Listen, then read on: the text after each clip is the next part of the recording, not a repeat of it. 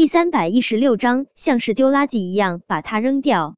苏茶茶用力挣扎，恨不能自己有洪荒之力，将自己手腕上的绳子挣断。叶安好真是太特么的扭曲了，他竟然要小维给他磕头。小维，你别管我了，小维，求求你别管我了，行不行啊？苏茶茶急得直掉眼泪。他和叶维打小一起长大。他比谁都了解叶维，自然知道叶维有多骄傲。叶维给叶安好下跪，他就已经心疼死了。要是叶维为了他再给叶安好磕头，他这辈子都不会原谅他自己。叶维没有听苏茶茶的话，他深吸一口气，就将脑袋重重的磕在了地上。叶安好，求求你放过茶茶，放过茶茶！哈哈哈哈。看着脑袋依旧重重抵在地上的叶维，叶安好笑的几乎要岔气。叶维，想不到有生之年，你竟然会给我叶安好下跪。你得到了廷琛的心又如何？你终究是我叶安好的手下败将。好，今天看在你这么懂事的份上，我先不教训苏茶茶。叶安好转过身，就走到了一旁的桌子面前，拿起了那一针管的血。叶维，你放心，这管血我会一滴不留的送给你，我保证，等给你注射完之后，你会很爽很爽，哈哈哈哈！叶维，廷琛不是很爱你吗？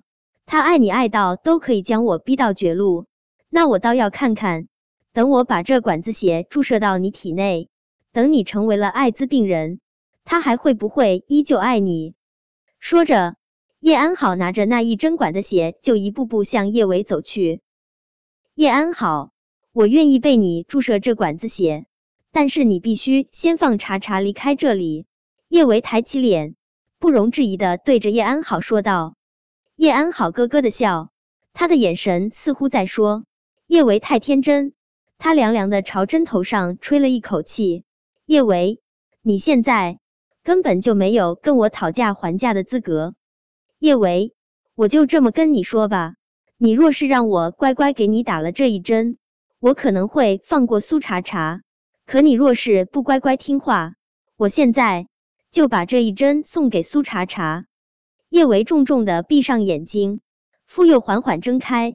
现在他的确是没有跟叶安好讨价还价的资本，可是他也真的没有别的办法了，他只能乖乖认叶安好宰割。才能为苏茶茶求到那虚无缥缈的生机。叶安好，你别碰小维，你给我打针。小维，你别管我了，行不行啊？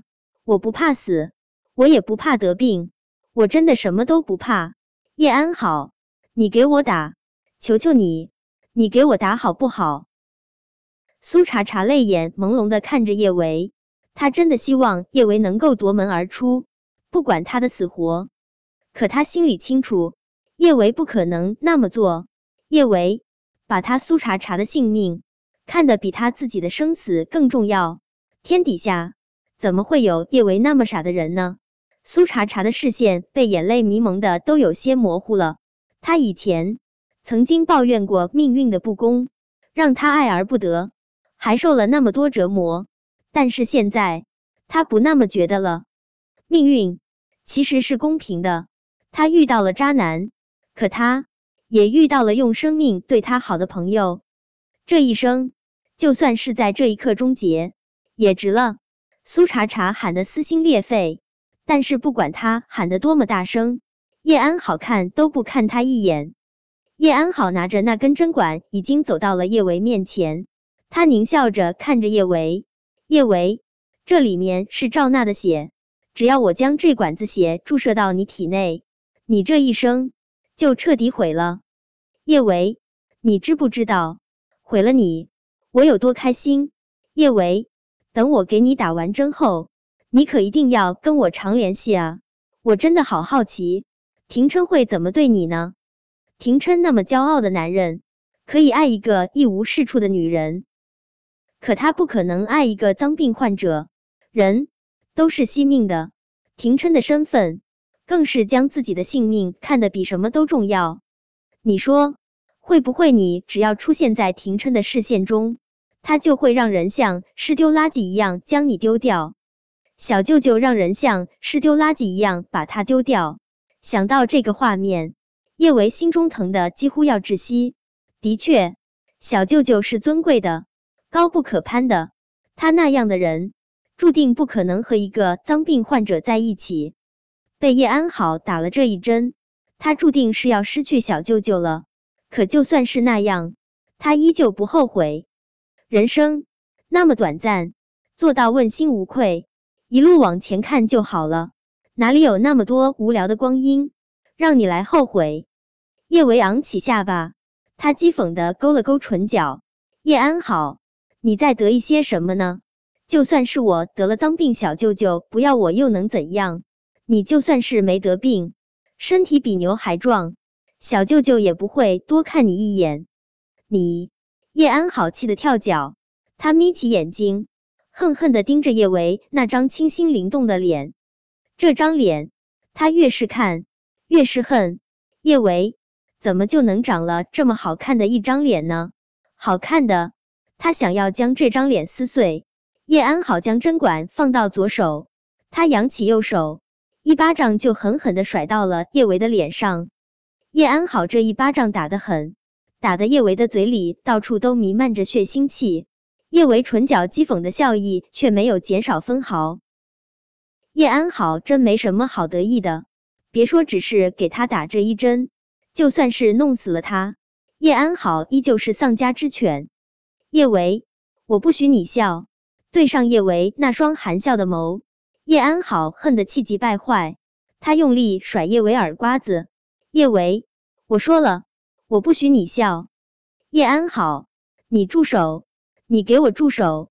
苏茶茶自己挨打，他还真无所谓。看到叶维挨打，他真的受不了。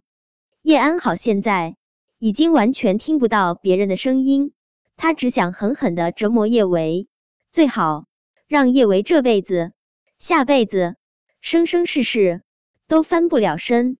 叶维，你有什么好笑的啊？你一个脏病患者，有什么好笑的？叶安好扭曲着一张脸，他手上猛一用力，就狠狠的将枕头刺进了叶维的身体之中。叶维，没有人会爱你，就算是你长了一张狐妹子的脸，也没有人会爱你。你注定被男人厌弃，你注定被廷琛一脚狠狠的踹开，生不如死。说话之间，叶安好卯足了全身的力气，就将针筒中的血液。